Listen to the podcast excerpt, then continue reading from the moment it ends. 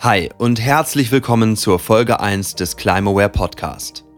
Mein Name ist Gabriel Baunach und in den nächsten fünf Folgen werde ich euch in insgesamt 100 Minuten alles über den Klimawandel erklären, was ihr wissen müsst. In dieser Folge fangen wir mit einem Hintergrund-Crashkurs an.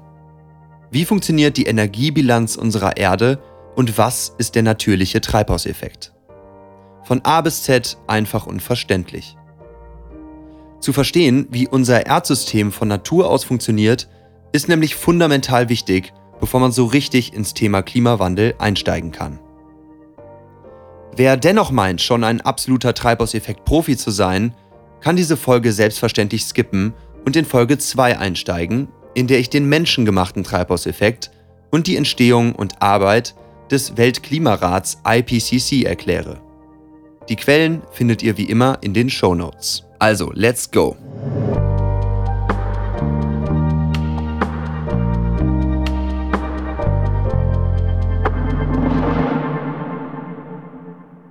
Alles beginnt mit der Energiebilanz unserer Erde.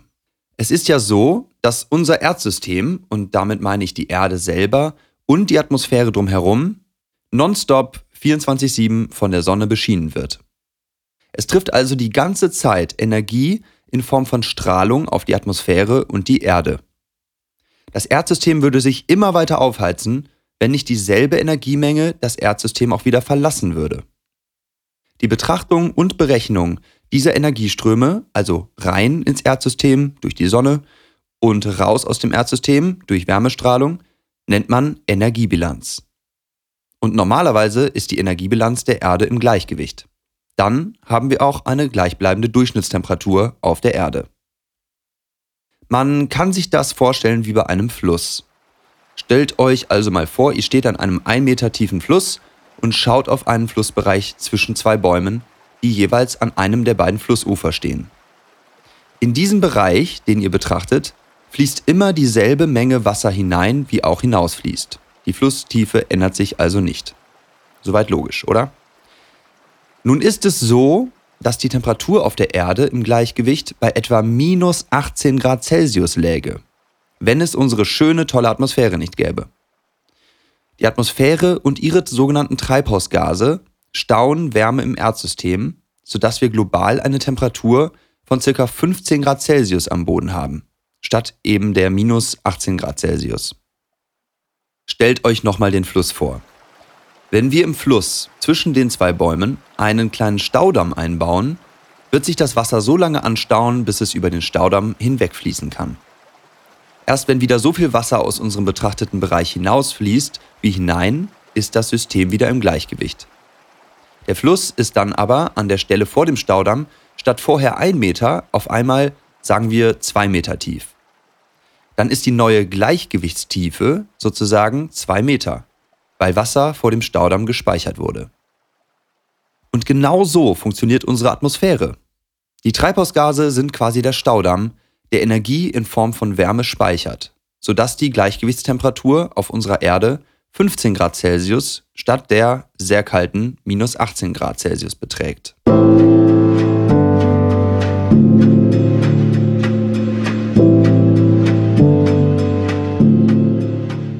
Okay, Energiebilanz verstanden.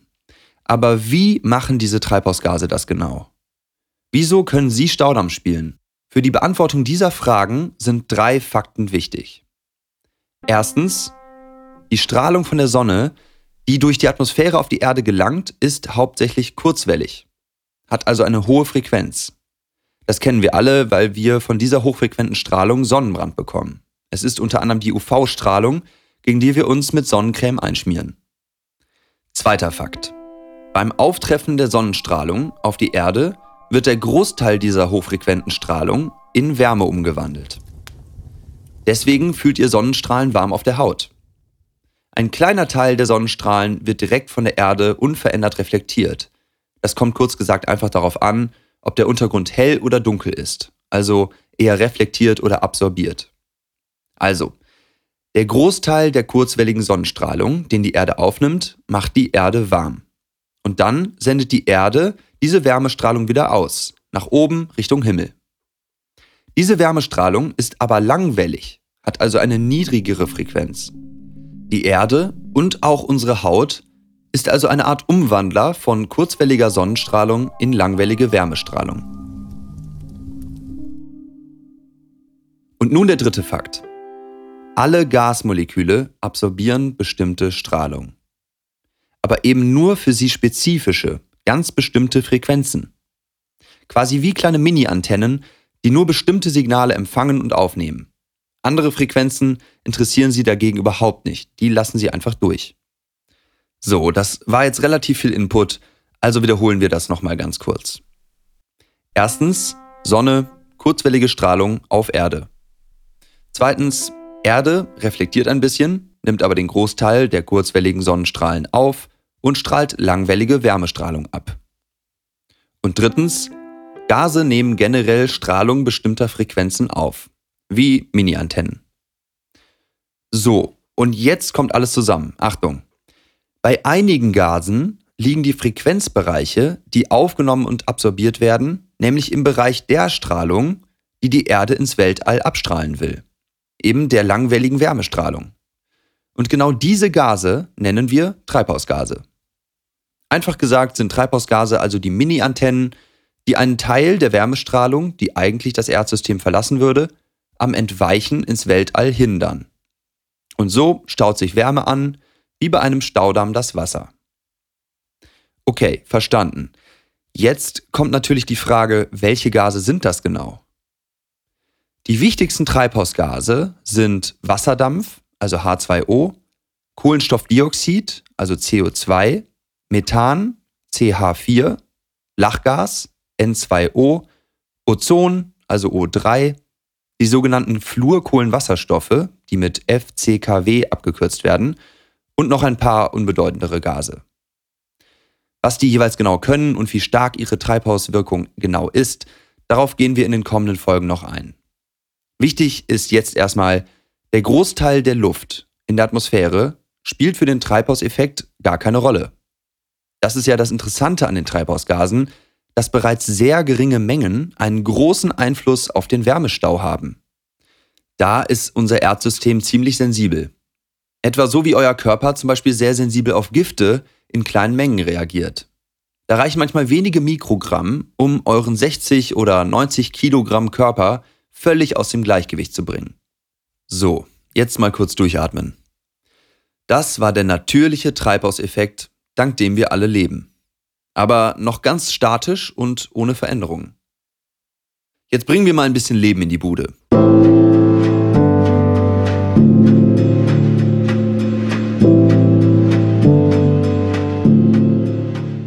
Unser Erdsystem ist nämlich nicht immer langweilig im Gleichgewicht. Das Erdsystem reagiert, wie gesagt, ziemlich sensibel auf Veränderungen und natürliche Veränderungen gab und gibt es in der langen, langen Geschichte der Erde immer wieder und viele folgen einem eigenen Rhythmus. Ich stelle euch mal die drei wichtigsten vor.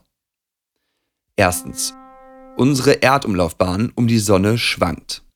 Und zwar in einem Zyklus von etwa 100.000 Jahren sodass unsere Erde mal näher und mal weiter weg von der Sonne ist. Außerdem wackelt die Achse, um die sich die Erde jeden Tag dreht, sodass von der Erde mal mehr und mal weniger Sonnenstrahlen absorbiert oder reflektiert werden. Zweitens, die Sonne selber strahlt mal etwas stärker, mal etwas schwächer.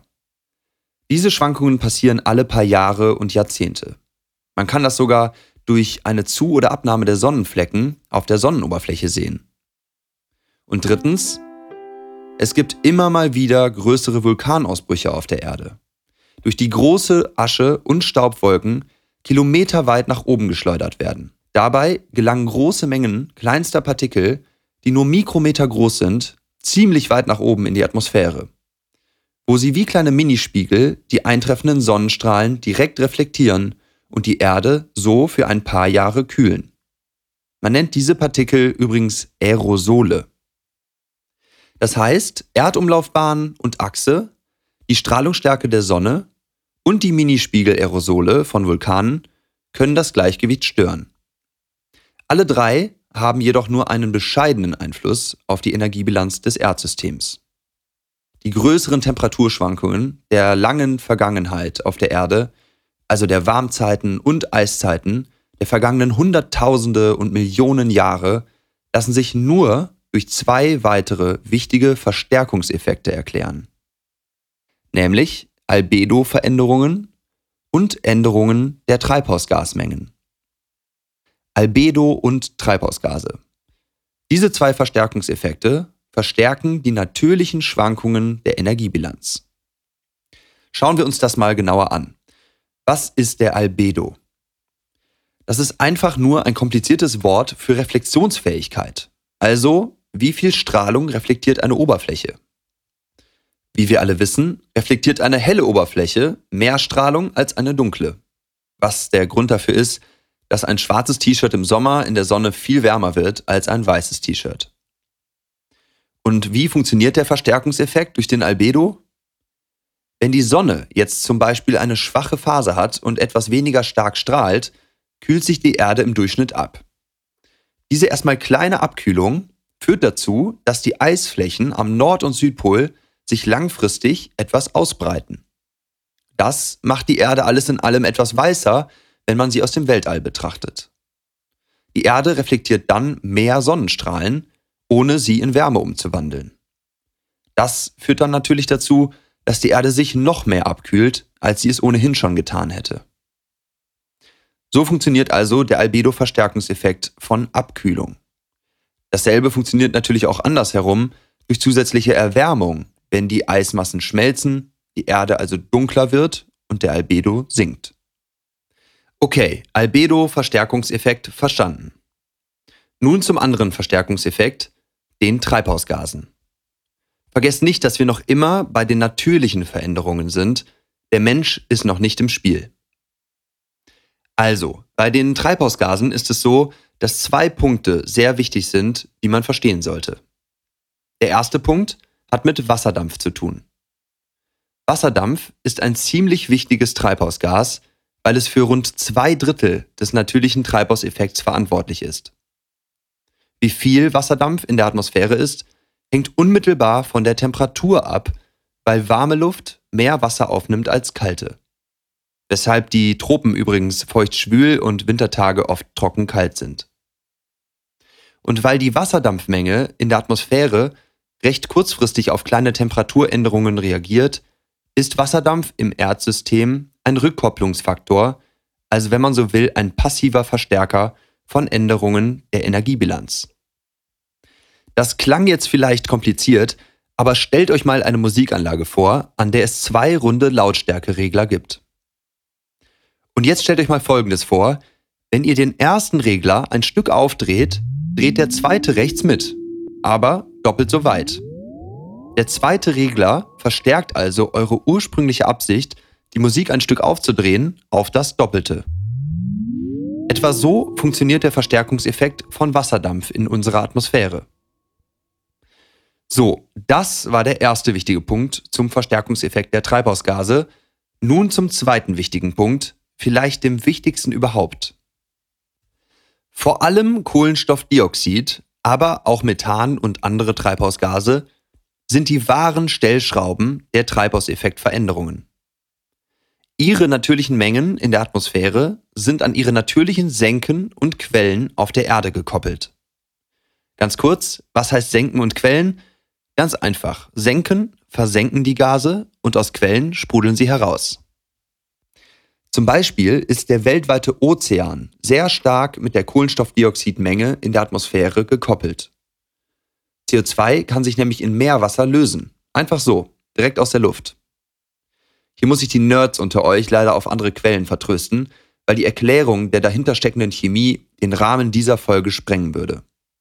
Also halten wir fest. Es gibt ständig weltweit einen riesigen Austausch von Kohlenstoffdioxid aus der Luft und dem Meerwasser. Und dieser Austausch ist, ihr habt es geahnt, auch temperaturabhängig, wie irgendwie fast alles im Erdsystem. Bei Abkühlung kann der Ozean nämlich mehr Kohlenstoffdioxid aus der Luft aufnehmen und bei Erwärmung weniger. Das ist sein Verstärkungseffekt. Gehen wir das nochmal mit unserem bekannten Beispiel durch. Die Sonne hat eine starke Phase, nur wenige Vulkane spucken ihre Aerosol-Minispiegel hoch in die Atmosphäre, die Erde erwärmt sich also leicht. Diese zusätzliche Wärme wird natürlich auch vom Ozean aufgenommen. Seine Temperatur erhöht sich also langsam. Dadurch wird seine Fähigkeit, Kohlenstoffdioxid zu speichern, verringert. Der Ozean lässt also weltweit Kohlenstoffdioxid aus dem Meerwasser frei. Dieses Kohlenstoffdioxid hält zusätzliche Wärmestrahlung zurück, erwärmt das Erdsystem also zusätzlich. Alles klar. Verstärkungseffekt durch Treibhausgase und ihre natürlichen Senken und Quellen verstanden. Das alles in einem Satz zusammengefasst. Es gibt nicht nur äußere Einflüsse auf die Energiebilanz unseres Erdsystems, wie zum Beispiel die Sonne oder die Erdumlaufbahn, sondern zusätzlich interne Verstärkungseffekte, vor allem Albedo und Treibhausgasänderungen.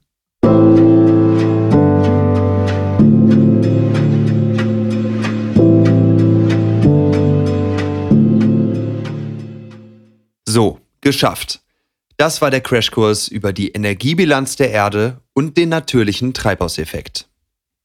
Hier sind nochmal die drei Punkte, die ihr auf jeden Fall aus dieser Folge mitnehmen solltet. Erstens Treibhausgase, also Wasserdampf, CO2, Methan, Lachgas und weitere, halten Wärme im Erdsystem zurück. Zweitens äußere natürliche Einflüsse wie Sonnenaktivität, Erdbahnschwankungen und Vulkanismus lassen die Durchschnittstemperatur der Erde über Tausende von Jahren leicht schwanken. Und drittens, interne Rückkopplungsprozesse wie der Albedo und Reaktionen der natürlichen Treibhausgassenken und Quellen verstärken diese äußeren Schwankungen. Ich danke euch so sehr fürs Zuhören. Wenn ihr jetzt wissen wollt, welche Rolle der Mensch spielt, wieso der Weltklimarat IPCC gegründet wurde und was der genau macht, hört euch gleich Folge 2 des Climaware Podcast an. Und teilt natürlich gerne diese Folge über Social Media, wenn sie euch gefallen hat. Also, bis bald in Folge 2.